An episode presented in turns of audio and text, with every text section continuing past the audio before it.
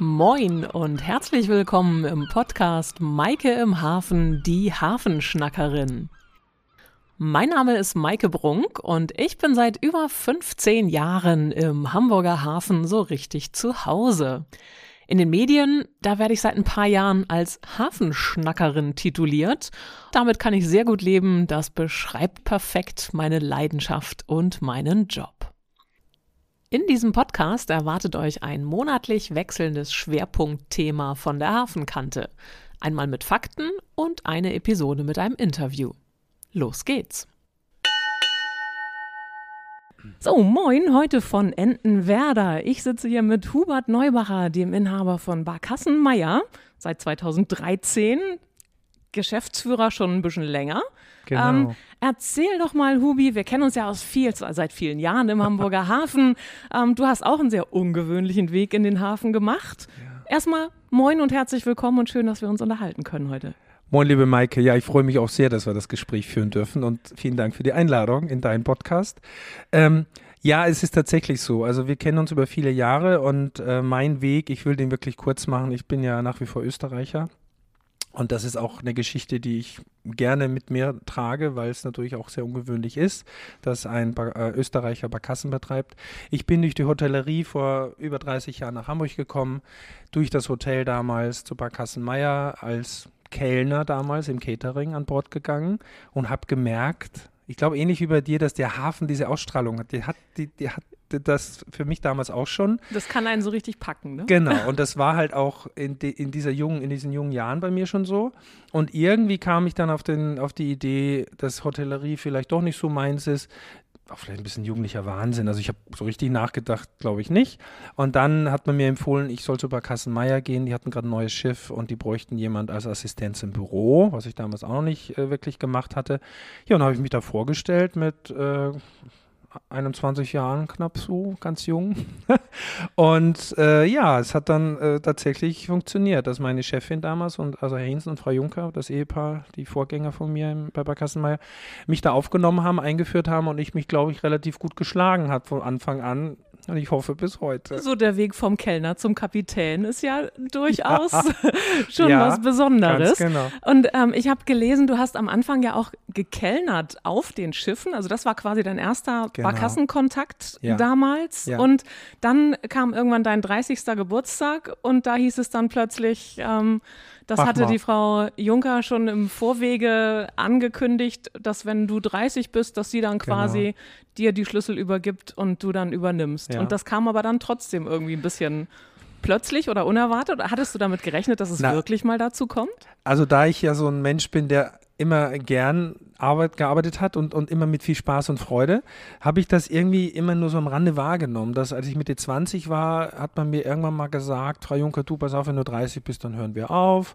Wir haben tagtäglich unser Geschäft gemacht, die Woche, die Jahre liefen so dahin, also alles gut, erfolgreich. Tourismus lief ja auch in Hamburg damals schon, es wurde dann immer ein bisschen mehr. Und irgendwie war es tatsächlich so, ja, dass kurz vor meinem 30. Geburtstag am Hafengeburtstag äh, in dem Jahr 2002. Sonntag Auslaufparade, Frau Juncker im Büro plötzlich sagte so, ich gehe jetzt mal. Und bin dann weg. Sage ich, ja, okay, ich habe hier noch Kassen zu zählen und so. Weil für mich war es ein ganz normaler Sonntag, Hafengeburtstag nur ein bisschen mehr als normal. Äh, es hat ein bisschen gedauert, bis sie mir sehr eindrücklich beigebracht hat, dass sie tatsächlich jetzt geht und nicht wiederkommt in die Firma. Wow. Und das ist auch tatsächlich so passiert. Bis zum heutigen Tage äh, war Frau Juncker nie wieder in den Büroräumen an den Landungsbrücken. Aha. Ich hatte sie natürlich immer noch im Rücken und, und äh, Bernhard Hensen damals, was Beratung und so anging. Äh, ich wohne an der Oberelbe. Aber im operativen Geschäft war das ein fließender Übergang und ich konnte es mir eigentlich vorher nicht vorstellen, weil Frau Juncker war so ein bisschen die Seele der Firma. Ansprechpartner für Busfahrer, für Gästeführerinnen mhm. und so weiter. Sie war immer die, die im Büro war, wenn jemand kam. Du weißt es vielleicht auch, wenn eine Gruppe eine Hafenrundfahrt macht, du bist selber an Bord, aber Kolleginnen von dir, die haben dann ein Stündchen Zeit, die plaudern dann gerne mal beim Käffchen, während die Truppe auf der Barkasse ist. Und das war Frau Juncker, die Anlaufstelle.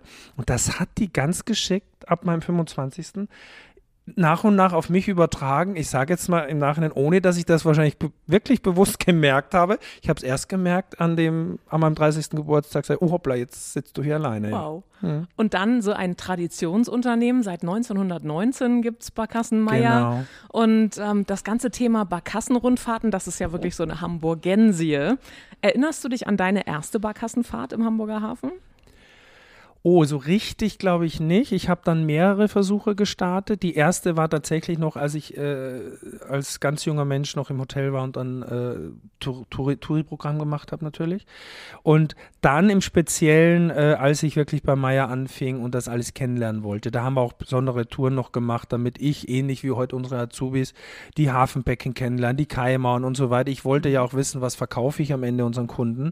Und äh, ja, ich habe dann schon damals mit mit den Schiffsführern, den Kollegen Touren gemacht und habe mich damals schon, glaube ich, habe ich für mich so die ersten Schritte äh, eingelegt, zu sagen, was würde ich anders machen, in Richtung auch Erklärung, wie sind die Touren und so weiter. Manches kann man verändern, konnte man verändern, manche Dinge bleiben ähnlich gleich. Aber es ging sehr früh los, dass ich dachte, Hafenrundfahrt ist natürlich ein so wichtiger Bestandteil für die Hamburger Touristen, Touristinnen dass ich das irgendwie damals auch schon gefühlt habe. Ich habe mir jetzt keine Notizen gemacht, aber jetzt im Rückblick tatsächlich würde ich sagen, ich glaube, beim ersten Touren habe ich schon gemerkt, ah, das muss anders sein. Und ihr macht ja eine ganze Menge anders und vor allem sehen auch deine Barkassen ganz anders aus als die anderen Barkassen. Ja. Du hast die Kunst in den Hafen gebracht. Ja. Und es gibt heutzutage auch eine Barkasse, die den Namen und vielleicht auch so ein bisschen die Silhouette deiner Heimat trägt, die ja. Enstal. Ja. Äh, ich habe gelesen, die Enns ist der längste Binnenfluss Österreichs. Ja, das kann 254 ja. irgendwas Kilometer ja. oder je nachdem, wie man das äh, angibt. Ja. Aber äh, vielleicht ja auch ein schöner Weg. Das ist halt genau das Ungewöhnliche. Ich bin halt aus der Steiermark, aus der Obersteiermark äh, tatsächlich. Haus im Enstal heißt der Ort, wo ich aufgewachsen bin. Haus wie Gebäude, sage ich immer. Also mhm. ist ein, wirklich eine ganz hübsche Gegend, touristische Gegend äh, in der Tachstein-Dauern-Region, was auch der höchste Berg da ist. Entsprechend bin ich mit Skifahren und Bergen aufgewachsen. Und ja, die Enstal, das war so ein Anliegen. Also wir haben 2019 noch vor dieser ganzen Krise zum Glück äh, 100 Jahre Barkassenmeier feiern dürfen. Das war mir auch wichtig als Traditionsunternehmen. 100 Jahre ist ja ungewöhnlich. Ich meine, dazwischen ist, ist ja Menge. so viel passiert in der Zeit. Und ich habe ja selber dann schon meine fast 30 Jahre miterlebt bis dahin oder 25. Ja, und dann habe ich tatsächlich gesagt, ich möchte ein eigenes Schiff bauen, das zehnte in der Flotte. Habe es nach meiner Heimat benannt und wir haben diesen Geburtstag, weil so ein richtiges Datum gab es nicht, haben wir wirklich auf Ende März gelegt, was dann wiederum der 70. Geburtstag meiner Mutter war, die dann auch mit hier war mit meinem Papa und auch äh, eine Delegation aus, der, aus meinem Heimatort quasi. Also ich habe das alles verbunden. Jedoch äh, ist der Gebirgszug der künstlerisch. Also ich habe fünf oder jetzt sechs Kunstbarkassen. Der Gebirgszug ist auf der Hanseat von Björn Holzweg. Ach stimmt. Auf oh der je, Enstal. Die Enstal ist Udo Lindenberg. Genau. Auf, ah, und Entschuldige, da, da habe ich es natürlich voll War ich natürlich sehr stolz, bin ich immer noch drauf, dass irgendwann, wir haben vor 10, 12 Jahren angefangen, Schiffe bunt zu machen, weil Künstler mich gefragt haben, können wir nicht mal eine Barkasse bemalen? Und ich gedacht habe, ja, wieso nicht? Warum also, sollen die eigentlich immer so aussehen, wie sie schon immer ganz ausgesehen genau haben? so. Und das macht sehr viel Freude. Also wir haben äh, zwei Schiffe sogar schon zweimal äh, bemalt. Das heißt, diese Außenkunst auf den Schiffsrümpfen ist äh, temporär quasi.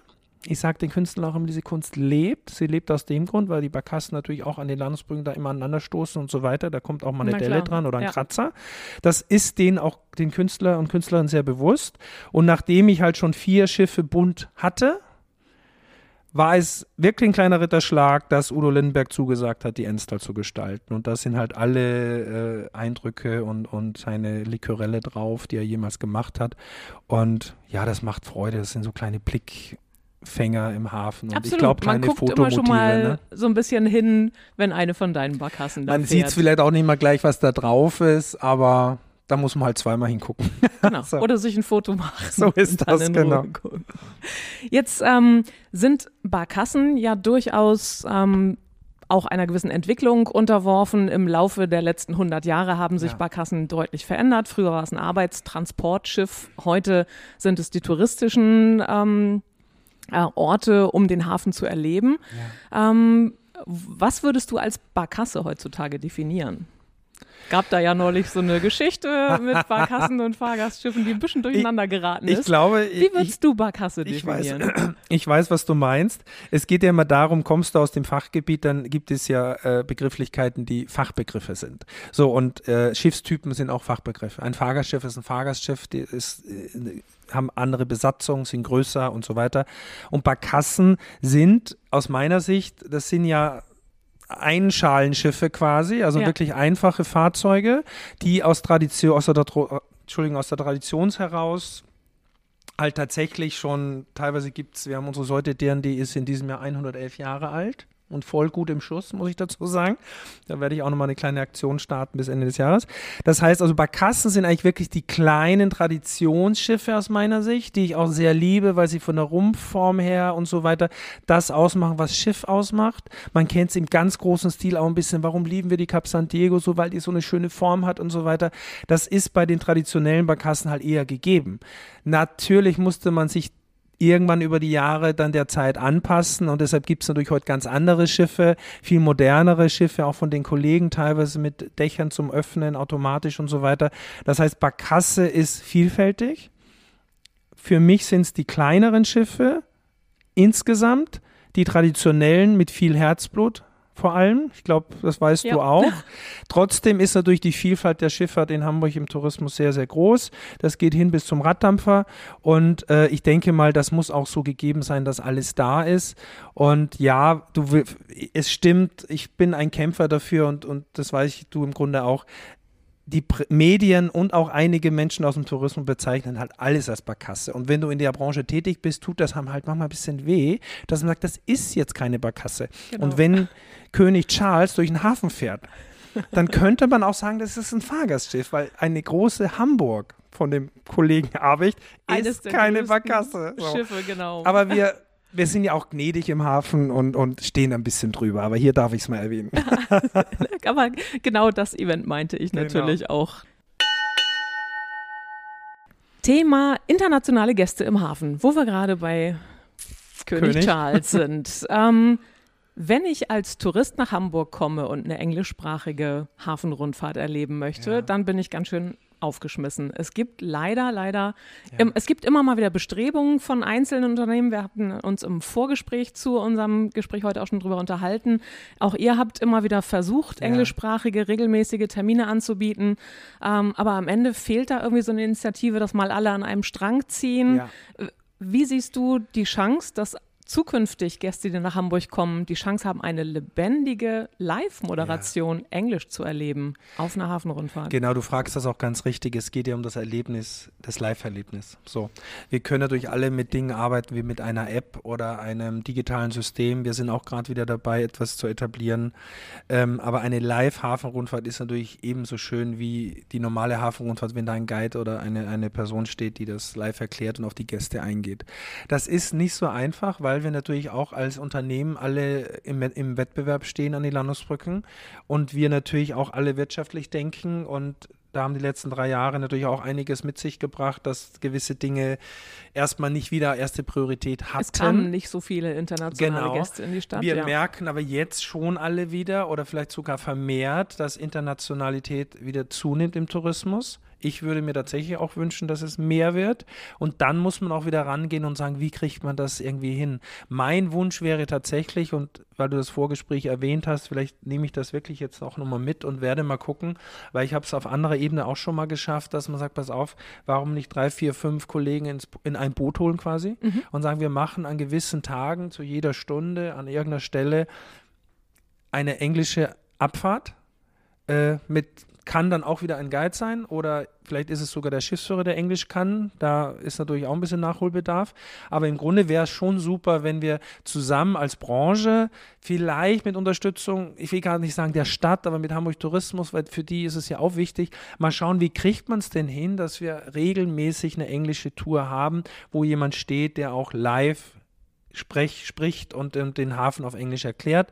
Ähm, ich würde das mal mitnehmen, weil wie gesagt, dieses Sammelticket, nenne ich das mal, könnte man schon äh, versuchen zu etablieren und, und dann teilt man sich das auf, dass jede Stunde einer eine Barkasse hinlegt und man fährt los. Es ist eigentlich eine schöne Idee und wenn ich jetzt so drüber rede, merke ich gerade, dass das, glaube ich, ein super Projekt wäre für mich, um nochmal wieder was auf die ja, Beine zu stellen. Also ich finde auch, es klingt total äh, logisch und ja. sinnvoll als Schluss aus dem, wie die Situation einfach jetzt gerade ist. Ja. Hamburg positioniert sich immer mehr als Metropole und wird natürlich auch international durch die Elbphilharmonie, durch genau. UNESCO Weltkulturspeicherstadt. Und wir haben deutlich mehr internationale Gäste und dann kommst du aber als englischsprachiger Gast hierher und ich erlebe das ja auch regelmäßig, dass auch Einzelgäste mich fragen mit, haben sie auch englische Touren? Ich sage ja, für Gruppen mache ich es, aber mhm. ich habe ja keine eigenen Schiffe, ich habe nicht die, die Menge an Menschen, die ich ja. als Einzelgäste abfertige. Ähm, aber warum hat sich das in der Vergangenheit nicht durchgesetzt? Ich glaube, das ist auch so ein, so ein bisschen mit der Grund, weil diese Hafenwelt in Hamburg doch auch ziemlich kleinteilig ist. Also ein paar große Player bestimmen da sehr viel, aber ähm, mhm. es fehlt irgendwie an einem Miteinander und es ist nach wie vor sehr viel Konkurrenz, oder? Ja. Wie erlebst du das an den Landungsbrücken? Es ist natürlich so. Also die Landungsbrücken sind ja jetzt nicht extrem groß, sage ich mal, und da tummeln sich natürlich diverse Barkassenschiffe, also Barkassen- und Fahrgastschiffe äh, von verschiedenen Unternehmen. Ein, zwei größere, ich sehe mich immer so ein bisschen als Nummer drei, wobei es gibt Kollegen, die haben noch zwei, drei mehr bei Kassen. Ähm, und dann gibt es ja auch noch die Ausläufer Richtung äh, Speicherstadt und so weiter, wo auch noch Kollegen sind. Ja, man ist sich nicht immer so einig. Also ich habe das schon immer gesagt, leider sind wir uns nicht immer alle so grün, weil wir auch jeder für sich natürlich auch wirtschaftlich bestehen wollen und müssen. Ähm, es kann sein, dass die letzten drei Jahre ein bisschen was bewirkt haben, dass ich als Person vielleicht tatsächlich ein bisschen mehr die Möglichkeit habe, mit anderen Kollegen zu sprechen. Man tauscht sich jetzt schon wieder ein bisschen mehr aus, weil wir auch eine Situation haben, was Fachkräfte angeht und so weiter. Äh, wie ist die Situation der gestiegenen Kosten und so weiter? Das kriegen wir ja alle mit, da sind wir ja auch alle gleich betroffen. Es gibt aber keinen Pool, wo wir bei Kassenbetreiber oder die, die Rundfahrtsbranche sich ein, einmal im Monat an einen Tisch setzt. Ob das jemals kommen wird, bezweifle ich jetzt auch. Aber in gewissen Projekten könnte man das schon tun. Und wenn ich jetzt so überlege, welche äh, Betreiber oder Betreiberinnen von Barkassen es gibt, könnte ich mir schon einige vorstellen, die so ein Projekt auch ganz spannend finden, um sowas zum einen mit Englisch oder mit anderen Dingen zu machen, um zu sehen, wie, wie kriegt man es denn für das große Ganze, darüber reden wir ja, wie kriegen wir es für Hamburg gut hin. Ja. Manchmal ist es wirklich so kleinteilig, weil jeder nur für sich denkt und ich glaube, das unterscheidet mich schon so ein bisschen, zumindest ist es immer schon mein Wunsch gewesen. Ich, ich gucke gern mal von oben auf das große Ganze und mache dann auch mal so Dinge, wo ich sage, naja, die nützen mir selber jetzt nicht so viel, aber es tut der Branche gut. Oder wir müssen doch alle auch gucken, dass wir Aushängeschilder sind für die Stadt, für den Tourismus und einen guten Job machen. Deshalb wäre es mir auch und dann wichtig. Und auch Hamburg gut. Genau. Und das ist doch dann schön, weil das große Ganze funktioniert. Also ich denke mal, ich werde da nochmal in mich gehen und mal schauen, welchen äh, Kollegen, welche Kollegin ich mal an, antickern kann auf einen Kaffee und sagen, du, ich habe da eine Idee. und dann komme ich ganz schnell auf dich zu, Mike, und werde dich informieren, wo das dann geht. Wunderbar. Das finde ich ein, äh, schon mal eine gute Essenz ja. aus unserem Treffen hier heute. Ist auch eine Verpflichtung jetzt, glaube ich. Ne? Muss Absolut. ich dann so. okay, alles klar. Du bist ja sowieso wahnsinnig gut vernetzt in der Stadt. Also eigentlich hat man das Gefühl, es gibt kaum noch ein Event, wo dein Name nicht auftaucht oder wo du nicht irgendwie mit dabei bist und auch die Chance hast, natürlich dann den Hafen zu repräsentieren und äh, das Thema Thema Rundfahrten im Hafen zu repräsentieren. Und das mhm. ist ja mhm. ganz wichtig, dass da auch eine Stimme da ist von jemandem, der wirklich mittendrin da ist und das alles ähm, auch die, die Herausforderungen kennt, ja. die es da gibt. Ähm, was siehst du so als Innovationen für Hafenrundfahrten für die nächsten Jahre, Jahrzehnte? Siehst du welche, die die Branche weiterbringen würden, mal abgesehen jetzt von englischsprachigen Touren? Ja. Naja, wir sind natürlich und zum einen sehr abhängig davon, äh, wie entwickelt sich der Hafen an sich. Darf man nicht vergessen. Da mhm. ist die Konkurrenz ja auch nicht, nicht klein in, in Europa oder Nord Nordeuropa. Aber ich glaube, was unser äh, Produkt, das Grundprodukt Hafenrundfahrt angeht, neben dem, dass wir natürlich auch Schiffe vermieten und, und für Veranstaltungen hergeben, ist ja die Hafenrundfahrt das U-Produkt. Denke ich, ich bin kein Fürsprecher für Digitalisierung in dem Sinne, außer im Background. Aber ich denke, es werden sich die Fahrzeuge vielleicht irgendwann doch nochmal verändern müssen. Wir kommen natürlich am Klimawandel nicht vorbei. Meine Barkassen und auch einige der Kollegen fahren mittlerweile mit synthetischem Treibstoff, was definitiv schon grüner ist, als mit Diesel zu fahren. Absolut. Ist auch noch nicht die Endlösung natürlich. Ähm, das heißt, so eine richtig extremen Wandel würde ich mir gar nicht wünschen. Es muss vom Komfort her vielleicht irgend an, an gewissen Stellen etwas besser werden, wenn ich mir die ganzen Schiffe so angucke. Aber das Gros ist eigentlich ganz ordentlich. Und es muss auch, auch der menschliche Aspekt halt erhalten bleiben. Das wird auch in Zukunft so sein. Und ich habe das vor kurzem auch schon woanders mal gesagt. Sollten wir alle nur noch in, in, in Richtung KI gehen oder ChatGPT oder es wird alles computergesteuert im übertragenen Sinne, dann weiß ich nicht, inwiefern ich das noch tun möchte, weil es ist ja ein Erlebnis, was wir vermitteln, wir genauso wie du in deinem Bereich und da ist der Faktor Mensch ganz wichtig. Was ich mir gut vorstellen könnte, ist irgendwas mit Virtual Reality, dass man irgendwo mit einer Barkasse in die Speicherstadt fährt, sich eine Brille aufsetzt und sieht, ach so war das in der Vergangenheit. Also da gibt es schon tolle Sachen wahrscheinlich. Mhm. Da bin ich auch dran, äh, mir Dinge anzugucken, aber in der Umsetzung, du brauchst Zeit, du brauchst Geld, das muss natürlich alles funktionieren. Also es wird vielleicht, wir werden den Wandel mittragen müssen, was den, was den Hamburger Hafen angeht. Und ob es jetzt große Innovationen gibt, ich habe jetzt irgendwo gelesen, dass demnächst Wassertaxis kommen sollen äh, auf der Elbe, so kleine Fahrzeuge. Das sind so Sachen, die den Hafen generell verändern werden. Mhm. Die Hafenrundfahrt an sich, glaube ich, wird in den nächsten Jahren nicht so extrem anders werden, glaube ich. Und ich finde das auch eigentlich ganz gut. Ich denke auch, gerade dieser menschliche Faktor ist wahnsinnig wichtig. Ja. Ähm, bei den Hafenrundfahrten, bei der Vermittlung von Begeisterung. Es kann dir einfach keine KI sagen, dass sie jetzt gerade äh, übersprudelt plötzlich in ihrer Art äh, der ja. Erzählung, weil da irgendwie was Besonderes passiert, was man nicht jeden Tag sieht. Und genau. das kannst du nur, wenn du live dabei bist und mhm. eben das selber auch erlebst und das dann deinen Gästen vielleicht vermittelst. Und ich ich überlege natürlich auch manchmal, bin ich so oldschool, dass ich mir das so einrede, dass ich sage, wieso bist du nicht noch größer open-minded und so. Aber ich komme immer wieder auf mich selber zurück und sage, nee, ich möchte das ja auch live erleben. Also es fängt schon an, wenn ich woanders bin und, und die Erklärung ist wirklich vom Band, ist Zweck erfüllend. Gar kein Problem. Absolut. Ich habe dir gerade erzählt, genau. Ich war ja gerade in Rotterdam und mhm. da wird auf, gibt es nur einen Anbieter für Rundfahrten im innerstädtischen Hafen und also alten Hafenbereich und Maßbereich. Mhm. Ähm, da wird dann in vier Sprachen nacheinander ein Text abgespult vom Band.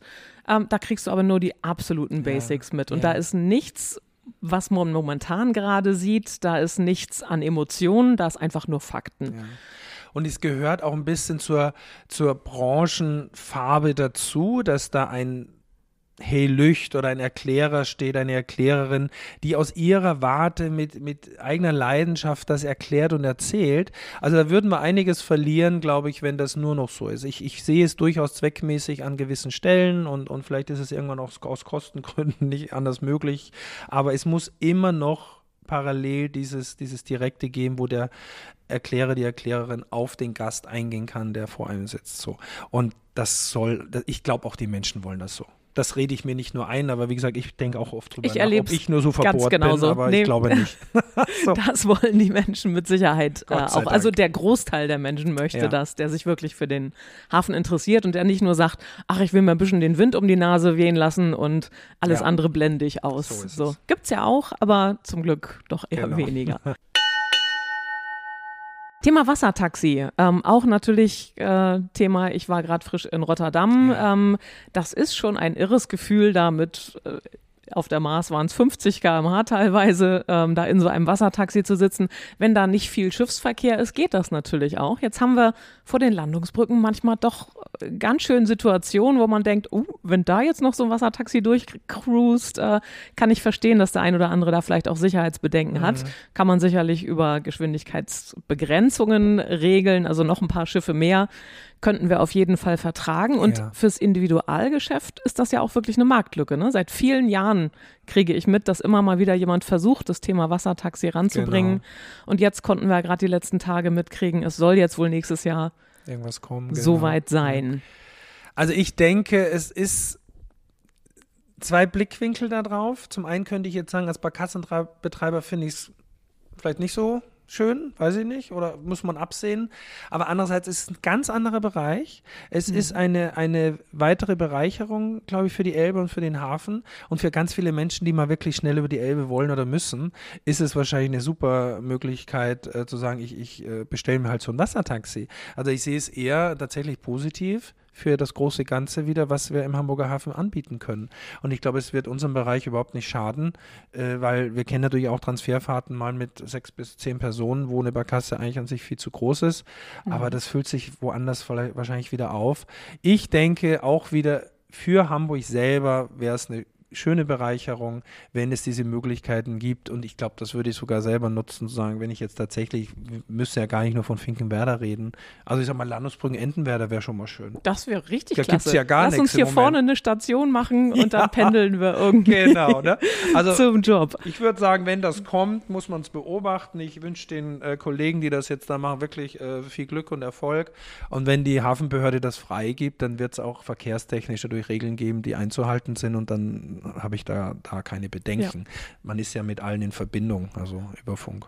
Absolut, ja. Ne, also ich sehe das auch total positiv und denke, ähm, das sind ja auch Möglichkeiten, vielleicht auch den Verkehr von der Straße vielleicht ein bisschen dann auf das etwas offenere Wasser. Ganz genau. Wo ja. es nicht so staut und mhm. äh, wo man sagen kann, ach, ein Taxi weniger zwischen Landungsbrücken und Blankenese ja, ist dann vielleicht genau. äh, auf dem Wasser besser aufgehoben. Ähm, ich habe in einem Interview von dir gelesen, den Punkt, was unterscheidet den Privatmenschen Hubert Neubacher vom Unternehmer Hubert Neubacher. Und da hast du gesagt, die Kapitänsmütze. Ja. Wann bist du zuletzt selber im Steuerhaus gewesen, ja. im Ruderhaus? Also, was mir ganz wichtig war, war wirklich auch vor 30 Jahren, also ich habe mein Hafenschifferpatent. Das musstest also du, glaube ich, auch machen, ne? um den Betrieb zu übernehmen? Nein, also es wäre, ja, also ich wollte es auch und parallel ist mir dann auch aufgefallen, man muss es sowieso haben. Du musst ja die mhm. Berechtigung haben und wissen, was für ein Geschäft du betreibst. Und ich wollte es auch können und mein äh, verstorbener Chef damals hat mir das sehr, sehr gut beigebracht und ich weiß heute noch gefühlt, dass wir, wir haben ja Ebbe und Flut und sonstiges, dass das An- und Ablegen mit Barkassen ist ja immer anders.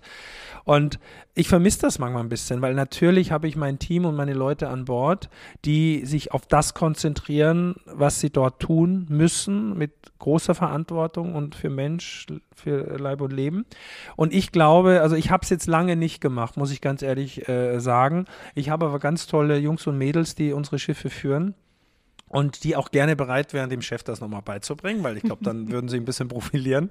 Ich habe das ab und an, dass ich doch mal lossteuere, aber mir fehlt einfach die, die Praxis. Das muss man, man muss ganz ehrlich sagen. komplett dranbleiben. Ne? Genau. Ich habe das ähnlich. Ich habe auch theoretisch die Scheine jetzt nicht für Personenbeförderung, mhm. aber für private Boote und ja. auch mal den Funkschein gemacht und so. Ich finde es auch wichtig, dass man weiß, wie funktioniert das genau. alles grundsätzlich.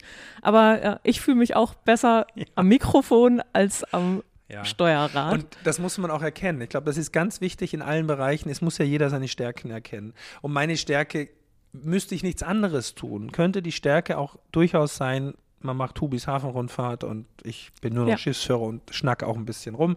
Das könnte man bestimmt machen. Dann dürfte ich aber all die anderen Dinge nicht machen, weil die würden mich ablenken. Und ich hätte ein bisschen Sorge, dass wenn Hubert Neubacher ähm, am Steuer steht, dass sein Kopf, seine Gedanken vielleicht ganz woanders sind, weil ja noch fünf andere Sachen gerade los sind.